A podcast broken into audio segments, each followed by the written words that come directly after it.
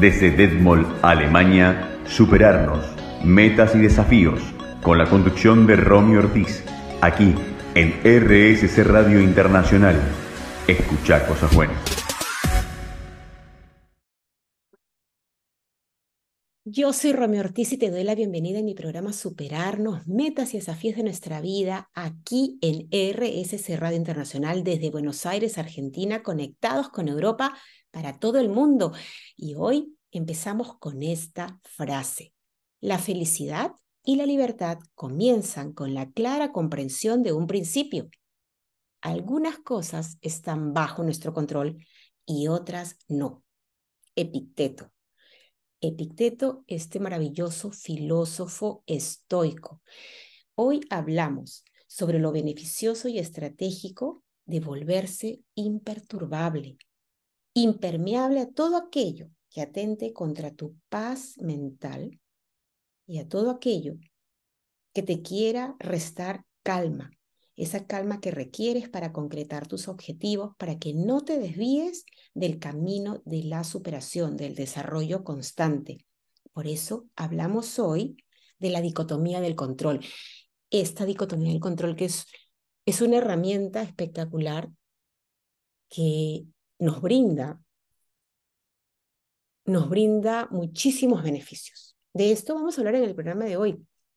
Esta frase con la que inicié el programa, esta frase de Picteto, nos habla sobre todo aquello que está bajo nuestro control y aquello que no depende de nosotros.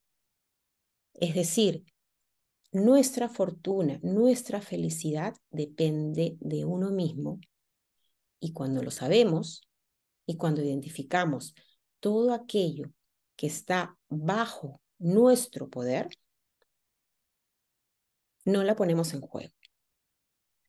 No la ponemos en cuestionamiento por eventos o circunstancias externas.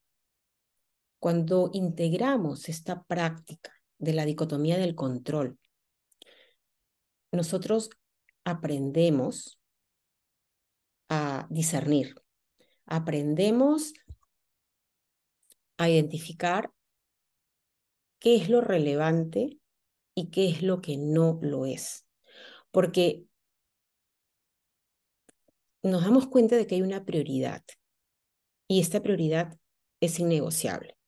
Y esta prioridad es nuestra tranquilidad, nuestra paz mental. Cuando nosotros tenemos esto bien claro, entonces se nos hace se nos hace imprescindible hacer todo lo que esté a nuestro alcance para que esta prioridad se mantenga intacta. Y gracias a esta herramienta, gracias a este principio, como lo llama Epicteto, de la dicotomía del control, es así como se le conoce en la filosofía estoica, la dicotomía del control. Vamos a conversar sobre esto, qué es lo que qué es lo que esto nos, nos, nos quiere decir, qué es lo que esto implica. Y vamos a hablar de cómo hacerla vivencial, de cómo hacerla práctica, porque eso es lo, lo interesante de esta filosofía estoica, que es una filosofía practicable, que es una filosofía que nos, nos permite llevar una vida, una, una vida, una vida tranquila, y esta herramienta, la de la dicotomía del control, tiene para mí dos aristas importantes. Por eso se le llama dicotomía, ¿no? Pues son dos elementos que están dentro de esto. Es decir, se le dice la dicotomía del control. ¿Por qué? Porque lo que, lo que te propone esta herramienta es de que hay cosas que están en tu ámbito y hay cosas que no son parte de ese radio, de un radio de gestión, de un radio de control. ¿Y qué es lo que está bajo mi control? Eso es importante porque cuando nosotros tenemos claro qué es lo que está bajo mi gestionamiento, qué es lo que yo puedo controlar, entonces dejo de hacerme permeable ante estímulos externos. ¿Y por qué? A ver, en un lado tengo aquello que está en mi ámbito y todo lo demás es lo que no está bajo mi control. ¿Y qué es lo que está bajo mi control? Bajo mi control está lo que pienso, lo que siento, lo que digo y lo que hago. Es decir, todo lo que proviene de mí está bajo mi gestionamiento. Todo lo demás, como por ejemplo, el tiempo, cómo es que el día está hoy, si salió el sol, si está haciendo demasiado calor, si está demasiado frío, si está lloviendo, si hay mucho, si hay un viento huracanado, no lo hay. Eso no está bajo mi control, eso no depende de mí. ¿Qué es lo que tampoco depende de mí? Las opiniones de los demás. Lo que tampoco depende de mí son las acciones de los otros. Tampoco dependen de mí todo aquello que, por ejemplo, eh, resulta de, de, lo que los demás hagan. ¿no? Em, por ejemplo, eh, las medidas o de los políticos, por ejemplo. ¿no? Em, eventualidades que ocurran, situaciones que surgen.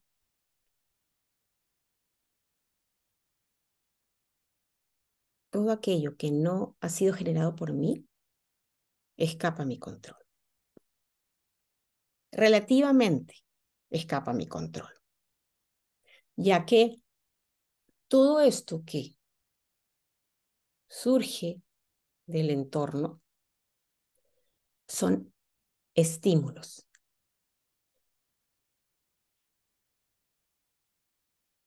Surgen de ello, surgen de este entorno surgen de mi mundo exterior.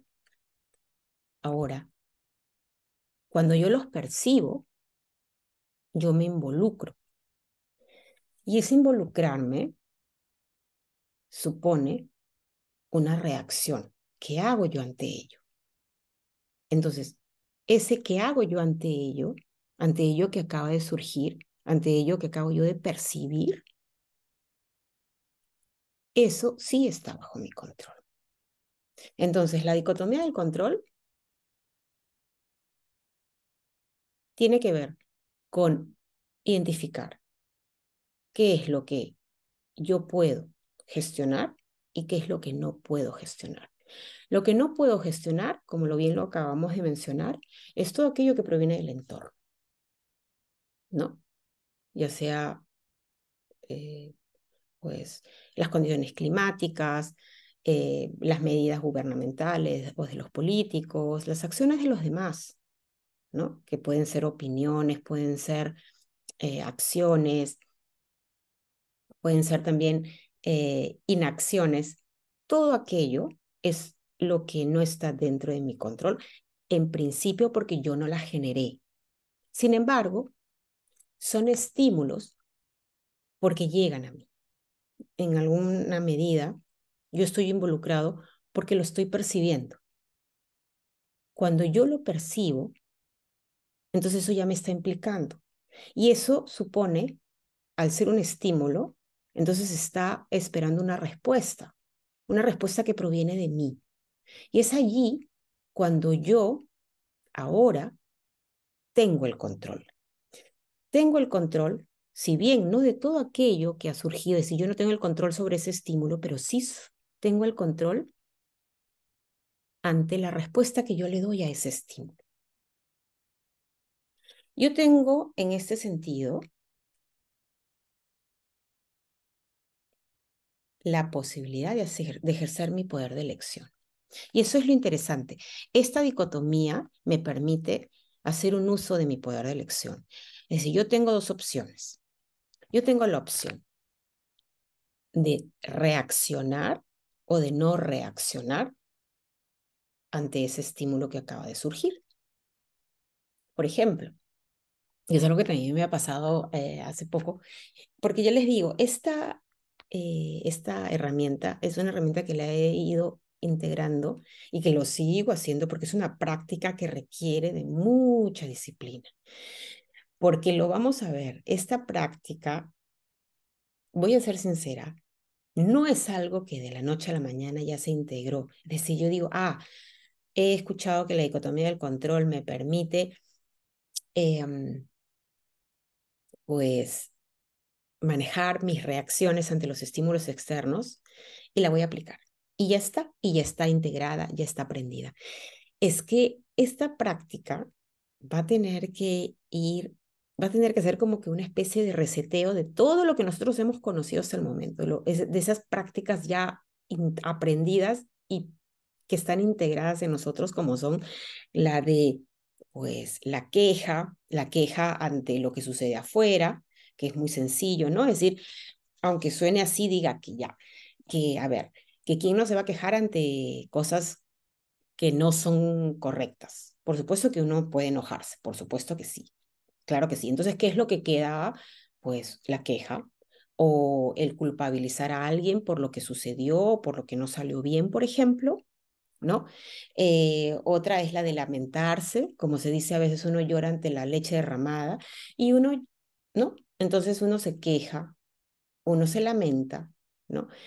Eh, o también otra de las prácticas que uno, que uno conoce es la de bueno, el, molestarse, el amargarse, ¿no?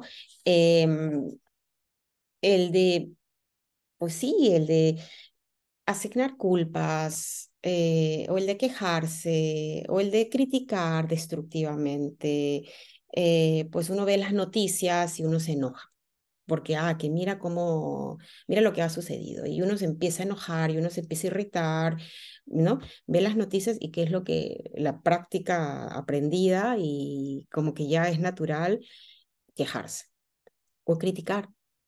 Eh, las medidas del gobierno, eh, que por qué no lo hicieron de la otra manera, o yo qué sé, ¿no? Entonces, aplicar la dicotomía del control es desaprender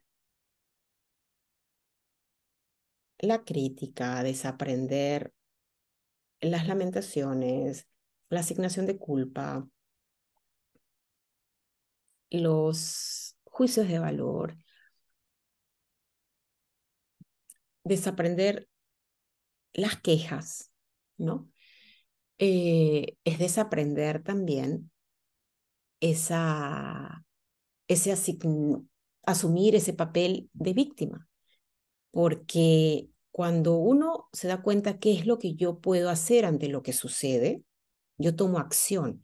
Lo que es lo que está sucediendo, yo ejerzo mi poder de elección y el poder de elección te hace libre. El ejercimiento asertivo, por supuesto, porque cuando tú ejerces tu poder de elección, tú puedes siempre elegir entre si yo me angustio, me molesto, me fastidio, me irrito ante lo que acabo de escuchar, ante lo que acabo de ver, ante lo que acabo de percibir. O yo elijo decir, ¿qué es lo que puedo hacer? Acepto la situación como está. Aceptar no significa resignarse, es otra cosa diferente. Aceptar es, ok, la situación está como está, acabo de escuchar ese comentario totalmente fastidioso, desagradable, o una opinión que no va con la mía, ¿no? Yo la acepto, está allí, ahora, ¿qué hago yo ante eso?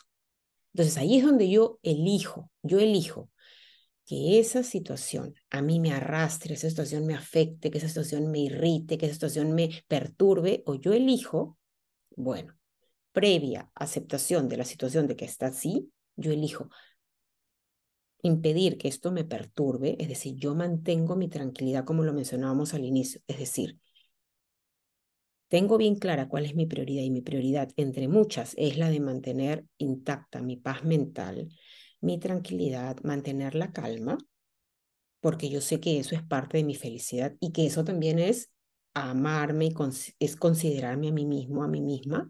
Entonces, cuando yo elijo esta segunda opción, estoy haciendo un uso de mi poder de elección, un uso asertivo, asumo las consecuencias de esto, asumo los efectos de mi decisión, de mi elección, y al hacerlo, entonces yo ya no puedo decir, pobre, pobre de mí, o eh, mira lo que me han hecho, o mira lo que me hicieron, por eso reaccioné de esta manera, o por eso dije lo que dije, por eso hice lo que hice. No, porque entonces yo elijo ahora mantenerme tranquilo y qué es lo que hay y con lo que hay, entonces yo ahora opto por por una opción que me es beneficiosa a mí y que a su vez es beneficiosa para todos. Porque yo sé que me conduzco de acuerdo a principios como la justicia, principios como la sabiduría, principios como la valentía, principios como la templanza. Porque yo considero siempre de que mi bien o que mi bienestar esté en armonía con el bienestar de todos. Entonces, cuando yo tengo eso presente, cuando yo me guío en base a este principio, a esta premisa, entonces la elección que yo hago por el ejercimiento de mi poder de elección, valga la redundancia, ¿no? Va a, considerar que el efecto de, ese, de este ejercimiento de poder de elección va a beneficiar no solamente a mi persona, sino que va a beneficiar a todos, porque me estoy conduciendo de manera correcta, de manera justa, de manera asertiva y eh, desde la calma, ¿no? Porque yo mantengo justamente la tranquilidad, es decir, no permito que las circunstancias externas me perturben, no permito que éstas me desequilibren, no permito que éstas me saquen de mi centro, o me desestabilicen emocionalmente, ¿no? Para, porque justamente lo que yo quiero es desaprender esas reacciones abruptas o reacciones desproporcionadas, desmedidas, porque, pues lógicamente, son pues, dañinas para, no solo para mi salud mental, sino también para mi salud física. Porque cuando uno se fastidia, se molesta, lo que hace, lo que sucede es que el nivel de estrés se dispara. Es decir, por supuesto. Em, entonces, y empieza la intranquilidad, la ansiedad, eh, la frustración por lo que dijeron o no dijeron, lo que hicieron lo que no hicieron. Pero sin embargo, cuando yo elijo em, mantener intacta esta prioridad entre, las, entre muchas prioridades que tengo, pero una de ellas es la de mantener mi paz, tranquilidad, mi calma, entonces yo elijo a su vez, a continuación, pues, a ver, ¿qué hago con lo que ha sucedido? ¿Cómo reacciono? ¿Qué es lo que voy a hacer? Y elijo una respuesta asertiva y oportuna que está en armonía con mi bienestar y con el bienestar de los demás. Eso es lo, eso es lo interesante y eso es lo, lo beneficioso de aplicar esta dicotomía del control porque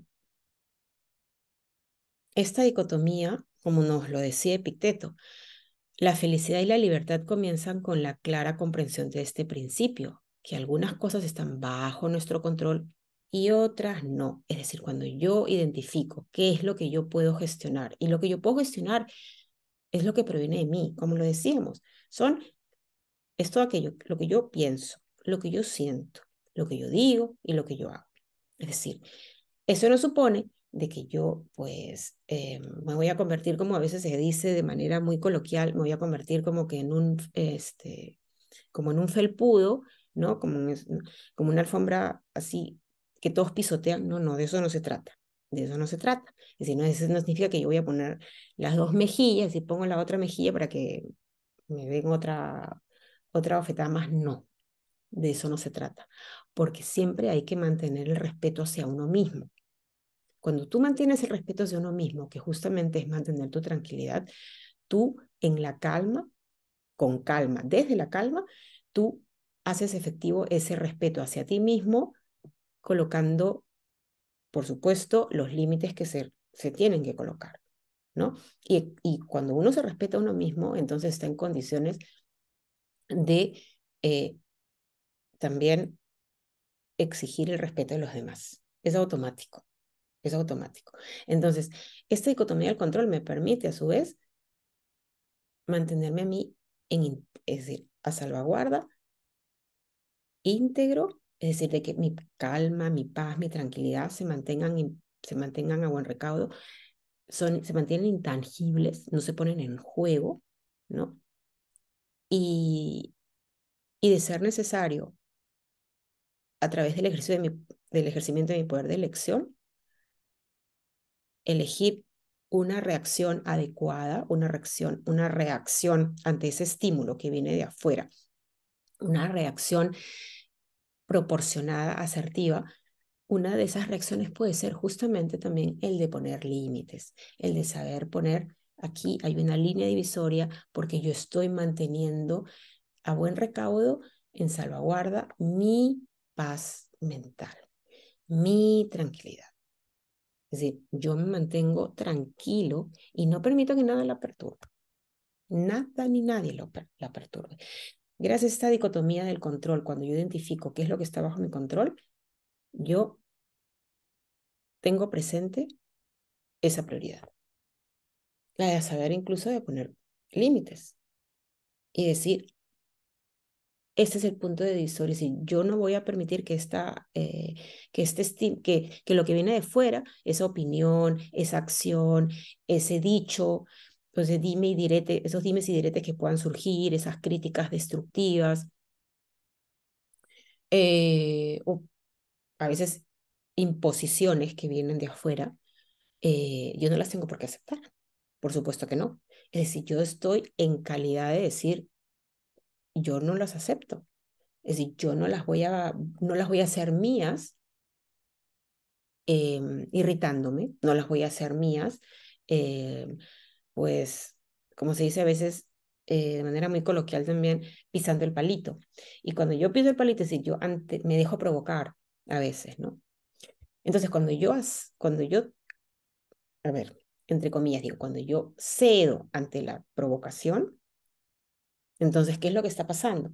¿Qué es lo que, que yo no me, que no eh, de manera oportuna, no he identificado de que mi prioridad, que es mi paz mental, mi tranquilidad, mi salud em, mental, mi calma, mi tranquilidad, mi paz, no tienen por qué verse perturbadas por lo que está pasando afuera, sino que yo, porque me amo tanto y me considero y me tengo a mí como esa prioridad que soy, entonces yo no permito que eso que pasó afuera me perturbe, que me saque de mi centro. No, yo me mantengo tranquila. ¿Por qué? Me mantengo en calma. ¿Por qué? Porque con la, desde la calma yo puedo entonces ahora elegir, y otra vez, hago uso de mi poder de elección, yo puedo elegir una respuesta que me mantenga a mí a salvaguarda y que mantenga intacto ese ámbito que, que tiene que ser intocable, porque dentro de ese ámbito estoy yo, ¿no? Entonces yo desde la calma no me disparo, sino que yo sé cuál es mi reacción, tengo una reacción ahora mesurada, una reacción que es efectiva, porque en calma pongo yo también límites. Y si tengo que decir un no, lo digo de manera muy mesurada, calmada. Y si tengo que decir sí, porque es necesario decir sí, lo digo. Pero previo, previa, previa consideración de que yo soy mi prioridad y al ser yo mi prioridad, pues no me dejo arrastrar por las por, esa, por todas aquellas eh, posibles em, situaciones que quieran sacarme de o desequilibrar, ¿no? sino que yo me mantengo tranquilo, yo me mantengo en paz. Yo como le estaba diciendo, por ejemplo, a ver, em, a ver, sí, que, no sé, en algo que, que me sucedió también, que yo, este, hace dos semanas, yo acababa de volver de, de, de, estas, de estos días que pasé en, en España, en, con un tiempo muy bonito, em, cálido, un tiempo hermoso. Eh, y cuando llego, lo primero que encuentro es la nieve, el frío y bajó mucho la temperatura. Bajó, pues, no sé, tal vez a menos 6 grados, menos 8, menos 9 grados. Y yo tenía, pues, 20 grados, tenía sol, estaba el mar, estaba un tiempo hermoso. Llego aquí, pues, todo lo contrario. Entonces, pues, tenía que elegir. Dejo que estas, a ver, que el clima, así como está ahora, si bien yo sé que no es lo que me gusta, si yo muy bien sé que no es mi preferencia, si es que me ponen a elegir o me dicen, a ver, ¿qué es lo que te gusta? El frío, el calor, pues yo por supuesto voy a decir, yo mm, me ponen a, me dan la preferencia, yo elijo por supuesto el lugar caliente, un lugar cálido, porque es lo mío, me encanta. Hay gente que le gusta el frío y está muy bien. Sin embargo, mi preferencia va por lo otro, por lo, por lo cálido.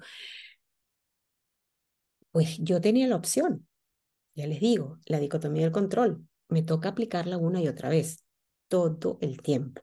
Eso es lo que entreno, lo entreno, lo entreno. Entonces yo decía, o me amargo, me enojo, me fastidio, dejo que mi día se me moleste, porque salgo, veo por la ventana y veo la nieve, veo el pronóstico del tiempo y veo que hay un menos ocho allí indicado, o, a ver, ¿qué es lo que hago yo? O yo digo, no, a ver, ¿vale la pena? Y esa es una pregunta que yo me hago y que también se las dejo a ustedes. Me pregunto yo, ¿vale la pena que me moleste, que me fastidie, que permita que mi día se me amargue, se me moleste porque el clima está como está? ¿O es que yo digo, bueno, como dice el dicho, a mal tiempo buena cara? Bueno, prefiero yo ponerle buena cara al mal tiempo que entre comillas, porque mal tiempo no es en realidad. Hay un dicho también aquí, em, hay un dicho en alemán que dice, traducido dice así, no hay mal tiempo. Sin embargo, hay la vestimenta equivocada.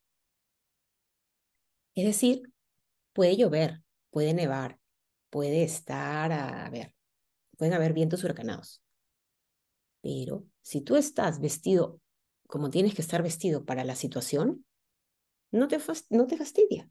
Y no te fastidia. Y es algo que he aprendido, este, bueno, a ponerle, como les digo, a mal tiempo, buena cara. Y esto aplica para varias cosas. Esto aplica para varias cosas. Bueno, en el caso del tiempo me tocó, pues mentalmente, pues como le digo, me hice la pregunta y dije, ¿vale la pena amargarme? Y yo dije, pues no, no vale la pena. Me abrigo más. Me tocó abrigarme más cuando tenía que salir con mis dos cachorros a hacer las vueltas. Me tocaba, por supuesto que no, me no, no iba a quedarme más del tiempo del, de lo necesario porque estaba haciendo frío, pero bueno, pero reducí el tiempo que tenía que estar afuera, pero me abrigaba bien. Me abrigaba bien, eh, me ponía, la, eh, me ponía los, los audífonos, escuchaba música alegre, eh, así, yo pues me predisponía, es decir, yo me tenía que preparar mentalmente para no permitir que esto me afecte, pero es algo que yo elijo, yo elijo. Entonces, como cosas así, o como que, a ver, que también me ha tocado, algo que tampoco yo no puedo, em, he aprendido que yo no puedo controlar, es cómo las personas reaccionen ante algo que yo pueda decir o que algo que haya dicho o ante algo que haya yo hecho. Yo me conduzco em, como se los menciono, yo eh, conozco de estos principios de la filosofía estoica que, me, que los pongo en práctica, los he integrado en, en mí, que son los principios de la sabiduría práctica, de la justicia, de la, eh, del coraje o valentía. Y el otro principio es el de la templanza o la calma. Entonces, esos cuatro principios a mí me acompañan en todo momento, en mi día a día, porque gracias a esos principios yo me rijo, es decir, yo me conduzco. Entonces yo sé que lo que yo haga, lo que yo, es decir, lo que yo piense, lo que yo sienta, lo que yo diga y lo que yo haga, se van a regir o se van a guiar de acuerdo a estos principios. Entonces, porque yo considero el bien común en el bien individual. Entonces, yo hago todo lo que esté en mi alcance, como les digo, ahí aplico otra vez la dicotomía del control, lo que proviene de mí y que lo que provenga de mí, yo procuro de que siempre sea algo que sea justo, que sea correcto, que sea asertivo, que sea en beneficio de todos. Sin embargo, yo no puedo controlar cuál va a ser la reacción de las personas ante algo, como les dije, que yo haga o que provenga de mí. Por más de que esto que surge de mí se oriente o se rija por estos principios que ya les mencioné, probablemente no esté o no sea de agrado de alguien, o de repente la reacción de las personas ante alguna de mis, de mis decisiones no sea, pues, no la pueda prever, o de repente no sea la que yo hubiese querido que sea. Ahora, ¿qué es lo que yo hago ante una reacción así? ¿Qué es lo que yo puedo hacer? Por supuesto que yo me puedo enfadar, por supuesto que yo puedo intentar convencer a la otra persona, ¿no? Es decir, yo puedo em, a ver, yo puedo empeñarme en intentar cambiar de opinión o hacer que la otra persona cambie de opinión para que piense como yo, pero no lo haría y no lo hago. ¿Por qué? Uno, porque yo respeto que cada persona tiene el derecho también de elegir cómo pensar, cómo sentir, cómo, a ver, cómo actuar, cómo conducirse. Eso lo respeto, porque igual lo hago en mí. Entonces, asimismo, yo respeto en los demás que cada uno tiene ese derecho de elegir sus propias, de tomar sus propias decisiones y hacer sus propias elecciones. Entonces, como yo el, respeto eso en cada una de las personas que están aquí, entonces yo lo que hago es, uno, yo no intento concientizar a nadie, yo no intento cambiarle eh, la forma de pensar a nadie, porque tampoco quisiera que lo hiciesen conmigo. Entonces, uno, yo respeto que cada uno tenga su forma de pensar, su opinión, estupendamente.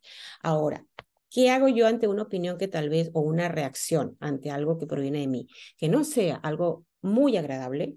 Bueno, entonces, ¿qué es lo que yo hago? Pues entonces lo que yo hago es, yo me mantengo primero tranquila, porque mantengo siempre presente el que yo respeto la individualidad de cada uno. Ahora, el que yo respete la individualidad de cada uno y que yo respete de que cada uno tiene el derecho de reaccionar como quiera reaccionar, no significa que yo tenga que aceptar faltas de respeto o que yo tenga que aceptar agresiones. Por supuesto que no.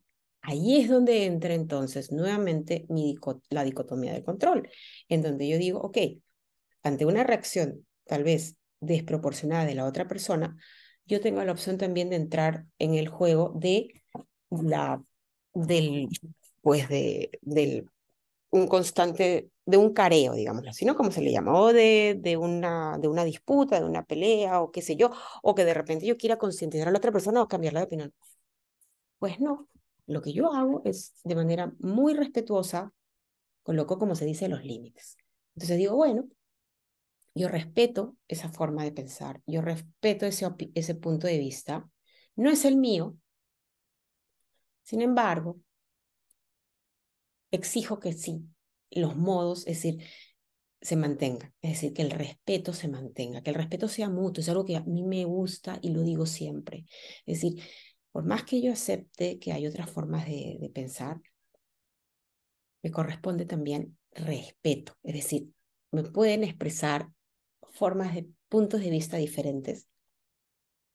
O tal vez una discordancia con lo que surge de mí, pero siempre con respeto. Eso es algo que es muy importante, que me lo expresen con mucho respeto, guardando las formas, que es lo correcto, ¿no? Entonces, y así se mantiene, como digo yo, yo mantengo intacto mi prioridad, que es, la, que es mi tranquilidad mi calma, no permito que mi felicidad, que mi, como se dice también, la fortuna no tiene por qué depender de los hechos externos, porque se mantiene en mí, es decir, está en mí mantener intacta.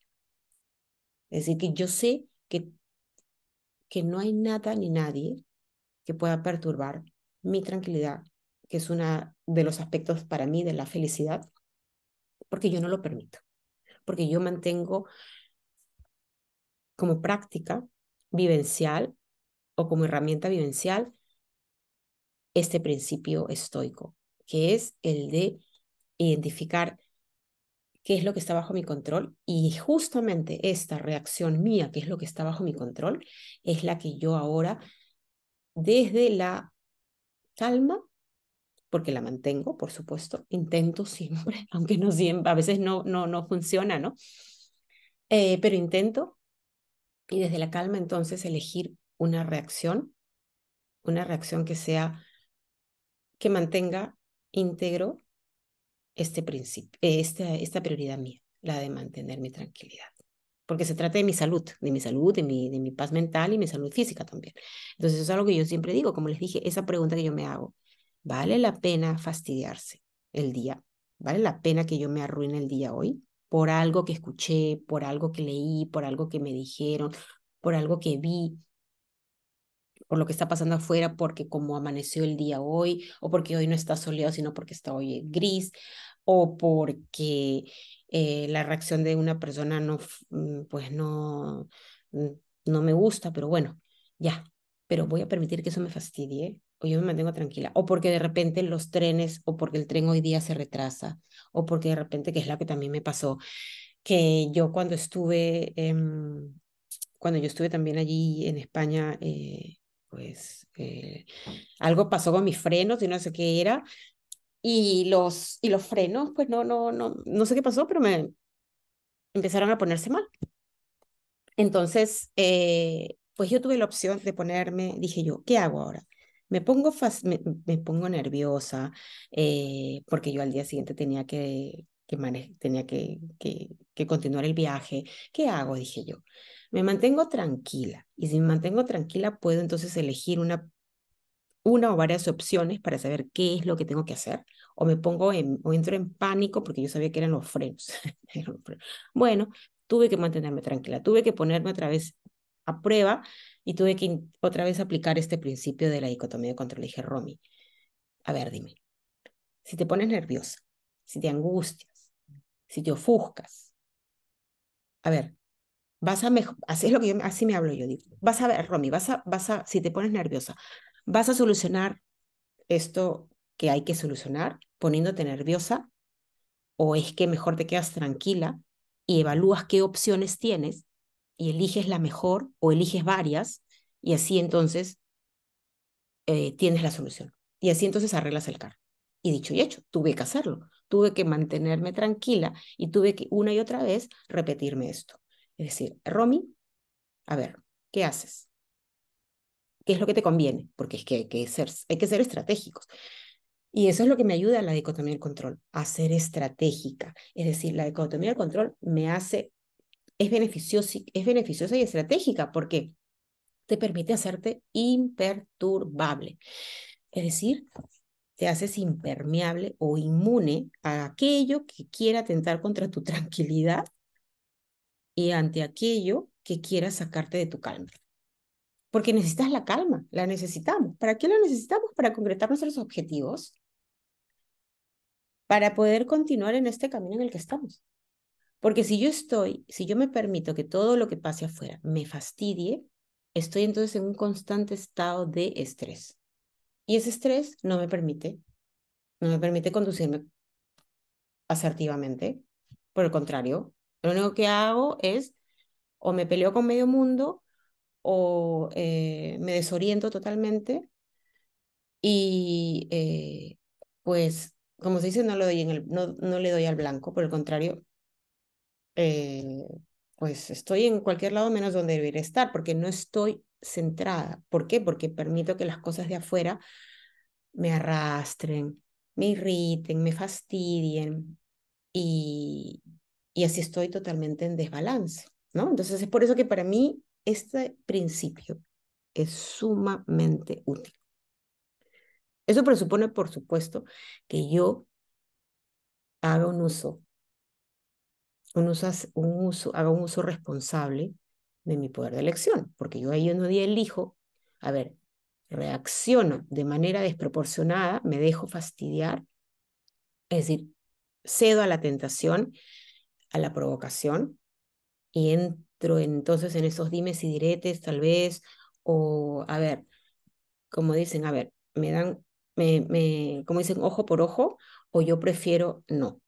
Es decir, yo elijo mantenerme tranquilo, ¿no? Porque desde la tranquilidad yo puedo entonces saber qué cosa es lo que puedo hacer y lo que lo me toca hacer, que es lo que más favorable para mí, para todos, ¿ya? Y así mantengo mi tranquilidad y soy yo el que elige, que mi felicidad dependa de mí y no de los eventos o circunstancias externas. Entonces, la dicotomía del control es sumamente beneficiosa y es estratégica, como lo habíamos mencionado. Y quiero contarte en el siguiente bloque cómo es que podemos hacer práctica esta herramienta, cómo integrarla en tu día a día. Eh, como te dije, es una herramienta que es sumamente beneficiosa. Sin embargo, hay que ser muy comprometidos con ella si es que la queremos integrar. Y probablemente vamos a tener que intentarlo una y otra vez, una y otra vez. Y hay que tener, ser pacientes con uno mismo y, y considerar de que durante mucho tiempo hemos estado eh, o no, hemos, hemos aplicado lo de pues la queja, eh, el, de echarle la culpa a los demás por lo que pasa o pelearse, eh, no sé, o mm, dejarse amargar o, molestarse por lo que uno ve en las noticias, por ejemplo, eh, o entrar en discusiones innecesarias, ¿no? Em, que es lo que hemos hecho, pues así, automáticamente porque es lo que había, no es lo que, lo que, se, lo que se conocía. Sin embargo, esa es otra propuesta. Esa es una propuesta que, que va en contra de, del hobby, digámoslo así, del hobby social que es el de, eh, pues, todo esto, ¿no? Lo de la queja, las lamentaciones, asignar las culpas afuera, es decir, eh, no responsabilizarse por uno mismo, sino eh, todos tienen la culpa menos nosotros, o que mira que porque pasó eso, o porque el, ¿no? porque el, gobierno dio aquella ley, o porque dio tal decreto, mira cómo me va. Em, ¿no? Entonces, es como que desligarse a veces, ¿no? Y dejárselo todo afuera. Y lo que eso ocasiona es de que uno se paralice, uno se detenga. Porque el lamentarse, el quejarse, el criticar, el echar la culpa a los demás, eh, es una pérdida de tiempo. Es la verdad. Es una pérdida de tiempo. Porque si yo elijo ahora, a ver, porque es que esto es, eso es muy estratégico.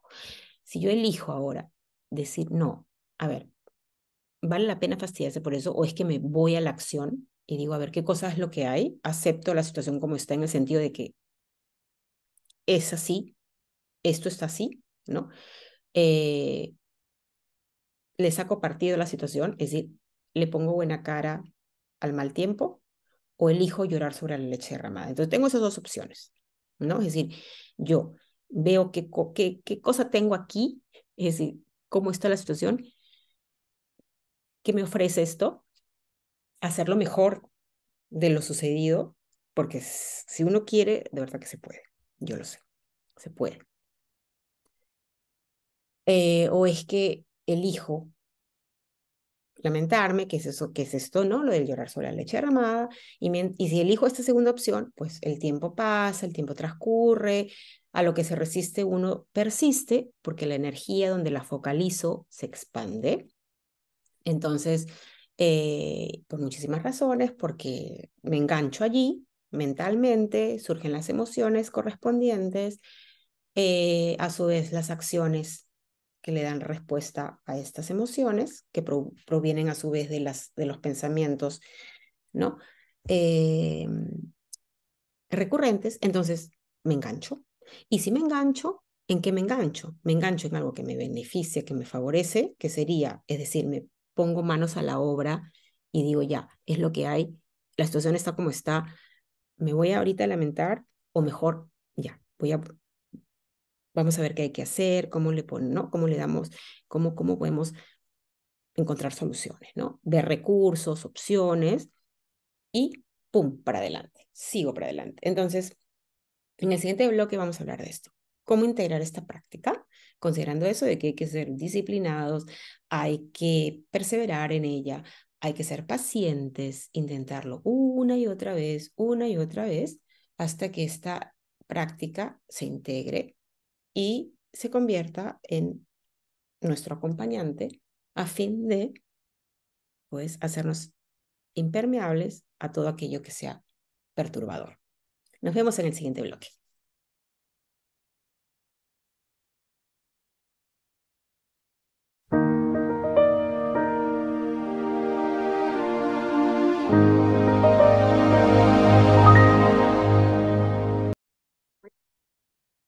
Yo soy Romero Ortiz y estamos nuevamente aquí en Superarnos Metas y Desafíos de nuestra vida. Y el día de hoy hablamos sobre este principio estoico, conocido como la dicotomía del control, que nos permite ejercer ese control, ese dominio sobre todo aquello que proviene de nosotros.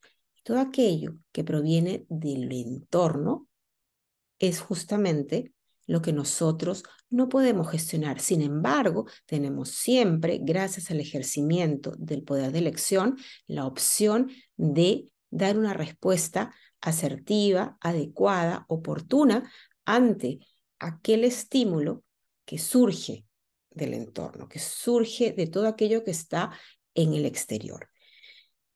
En esta parte del programa quiero, quiero proponerte cómo integrar esta herramienta, cómo hacerla practicable, cómo hacerla vivencial, ya que es sumamente beneficiosa, es estratégica, porque te permite hacerte imperturbable, impermeable ante todo aquello que intente perturbar, que intente atentar contra tu paz mental, contra tu tranquilidad, contra esa calma que requerimos para poder gestionarnos de la mejor manera para que nosotros concretemos esos objetivos que nos hemos propuesto. Cuando estamos en la calma, cuando estamos en tranquilidad, nosotros podemos identificar recursos, opciones, posibilidades y seleccionar la más idónea para uno. Cuando desde la calma tenemos esa perspectiva, ¿verdad? Esa perspectiva beneficiosa. Entonces, integrar esta práctica es de beneficio, de beneficio individual y de beneficio también de los demás, porque todos, todos tienen un profit, todos tienen un, un beneficio de esta, de esta práctica. Y cuando nosotros tenemos claro que la dicotomía del control es lo que nos permite dar una respuesta adecuada ante los estímulos externos, ¿no? Entonces, podemos considerar de que es importante crear una brecha, crear como que un, un espacio entre eso que percibimos, ¿no? En forma de opiniones, de acciones, de situaciones, eventualidades que surgen, una brecha entre todo esto y entre la, y en la respuesta que proviene de nosotros.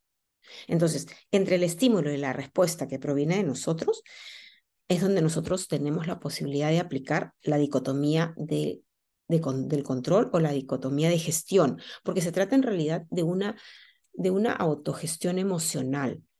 ¿Por qué una autogestión? Porque nosotros somos los que tenemos esa opción de qué tipo de reacción voy a dar, de si voy a reaccionar o no.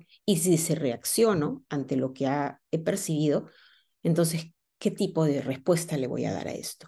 Entonces, cuando yo me doy cuenta de que esta dicotomía del control ingresa en cuando se genera esta brecha, cuando se genera este espacio entre el estímulo y entre la respuesta, es importante crear esta brecha para que la respuesta no sea una respuesta abrupta, no sea una respuesta desproporcionada, desmedida, y, eh, sino que sea una que surja desde la calma. Entonces, ¿cómo puedo yo crear esta brecha? ¿No? Pues yo puedo crear esta brecha practicando lo que nosotros ya hemos eh, tematizado también aquí en, en, el programa, lo que, lo que hemos considerado como la presencia amorosa o la amorosa presencia, que no es otra cosa, es el de estar involucrados en el momento presente, en este aquí y ahora. Es decir, cuando uno practica o, o integra este hábito, el de estar presente de manera, de manera activa, de manera respetuosa, de manera amorosa en lo que acontece, estamos conectados con nosotros mismos y esa conexión con nosotros mismos influye en la interacción con el, el entorno, con lo exterior. Cuando nosotros estamos conectados con nosotros, gracias a este tipo de práctica, de la práctica de la presencia amorosa, entonces nosotros estamos en, en un equilibrio y mantenemos vigente esa, esa calma, porque el estar presentes aquí y no en un futuro inmediato, en un futuro próximo o posterior, o cuando no estamos enfocados por nuestros pensamientos y emociones en un pasado que no está aquí, sin embargo estamos allí y estamos allá, pero no estamos, no, estamos donde deberíamos estar, que es en este, en este acontecer. Cuando estamos allá, adelante y atrás y no aquí, entonces estamos desvinculados de nosotros. Y cuando estamos desvinculados de nosotros, estamos entonces fragmentados. Y al estar fragmentados, entonces es allí cuando, si surge algo, hay una respuesta, probablemente una respuesta desproporcionada.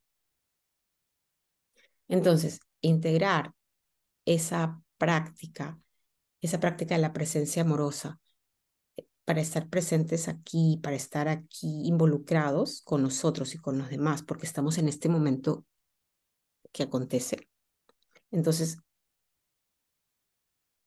generamos esos momentos de equilibrio.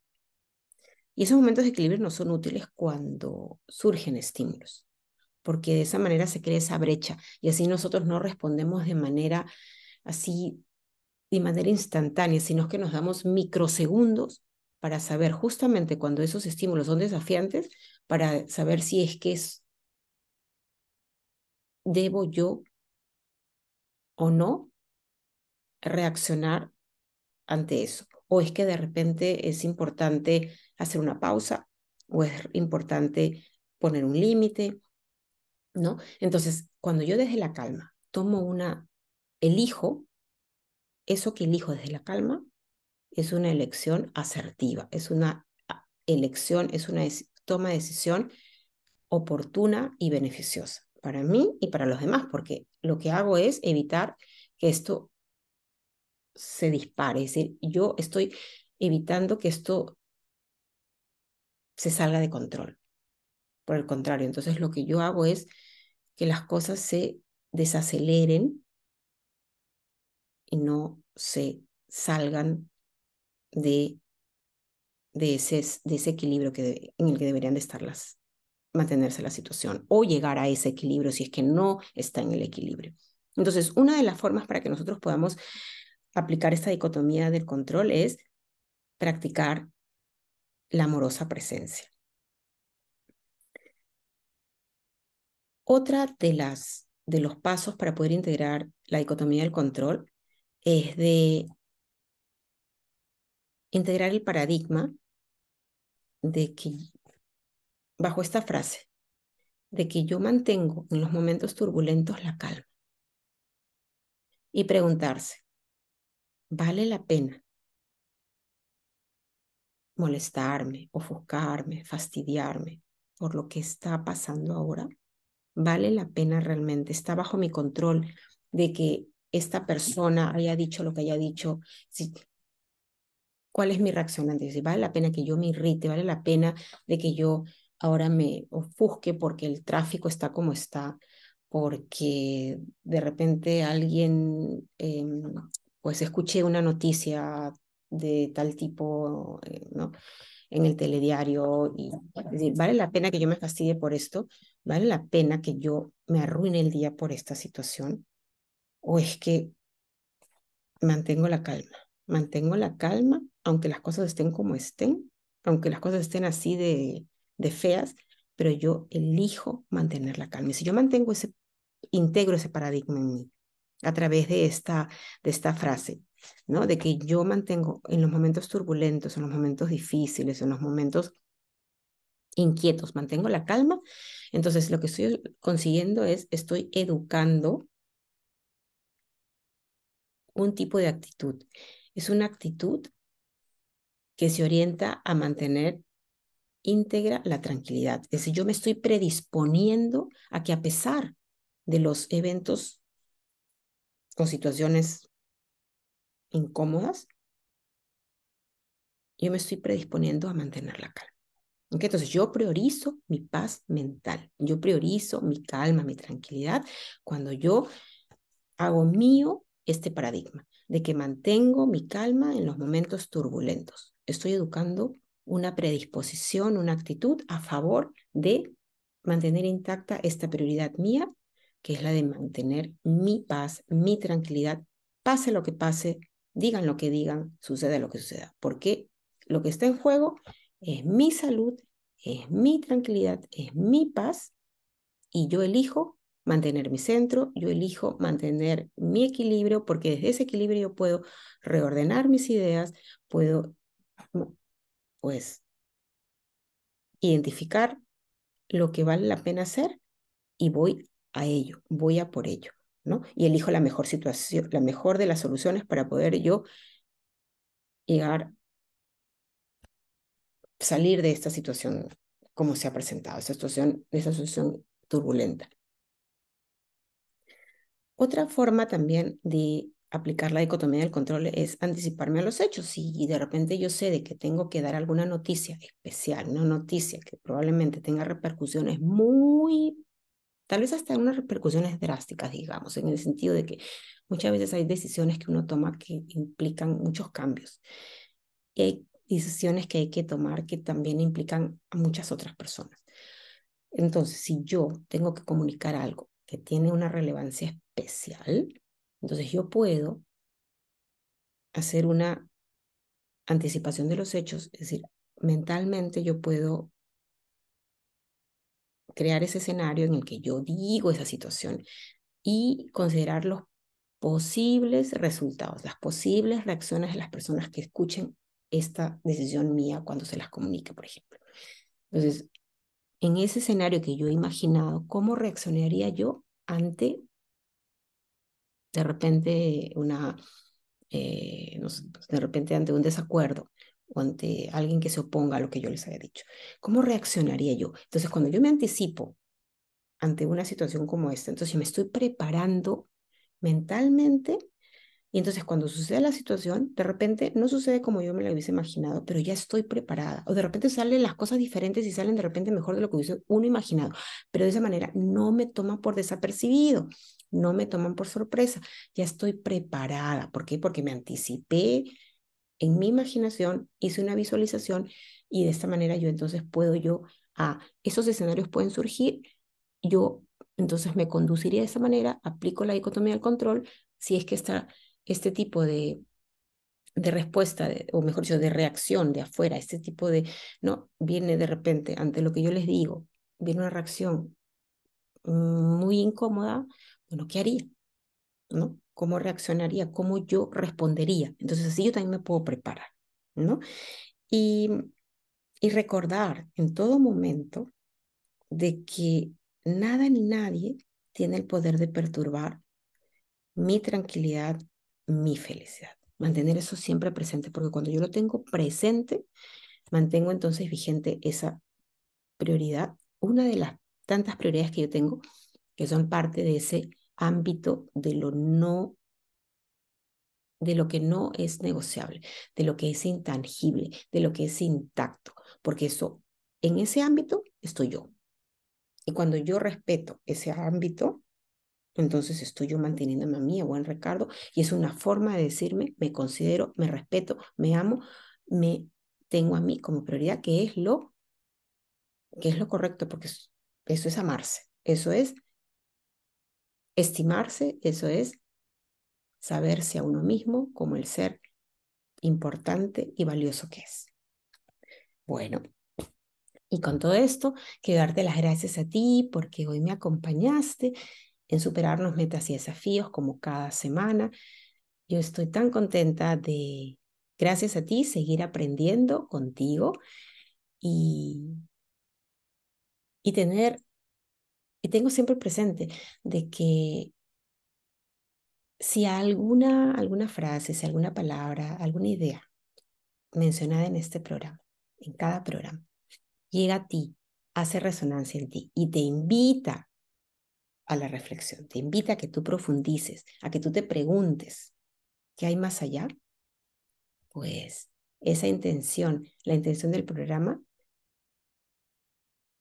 ha sido largamente cubierta, respondida y satisfecha. Y te lo agradezco. Te agradezco a ti la atención que me brindas y, recuerda, recuerda de que estás aquí para ser quien realmente eres. Recuerda que estás aquí para volar, para alzar vuelo y volar y volar alto, para que seas quien tú realmente eres.